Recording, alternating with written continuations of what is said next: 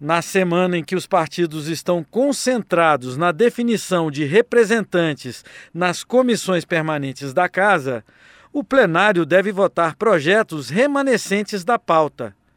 Um deles é o que garante às deputadas gestantes, a partir da trigésima semana de gestação ou mediante apresentação de atestado médico, direito a registrar a presença e a participar das deliberações no plenário e nas comissões de forma remota, por meio de plataformas de videoconferência. Os deputados também podem votar o protocolo Não é Não para atender vítima de assédio ou violência sexual em casas noturnas. A relatora é a deputada Renata Abreu, do Podemos, que tem uma casa noturna em São Paulo.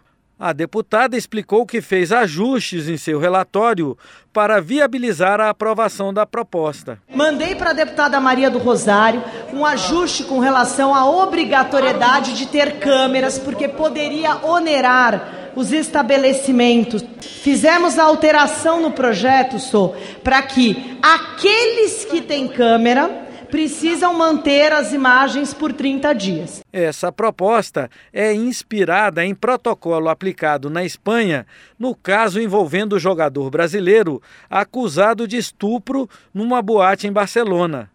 A matéria ainda não tem consenso em alguns partidos, como explica a deputada Soraya Santos, do PL do Rio de Janeiro. A gente não tem acordo por esse projeto, e nesse projeto traz questões que o partido colocou. Quando a mulher é vítima de violência, por exemplo, a gente não pode exigir que o estabelecimento cumpra o papel que é da polícia: isolar sistema, criar espaço, botar uma mulher para socorrer. Então, enquanto não superar as divergências, nós não concordamos, assim como o republicano e mais o MDB, que também está contra. Outras propostas estarão na pauta do plenário desta semana.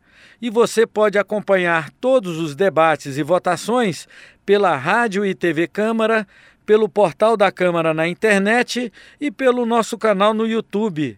A gente está também nas redes sociais. Da Rádio Câmara de Brasília, Cid Queiroz.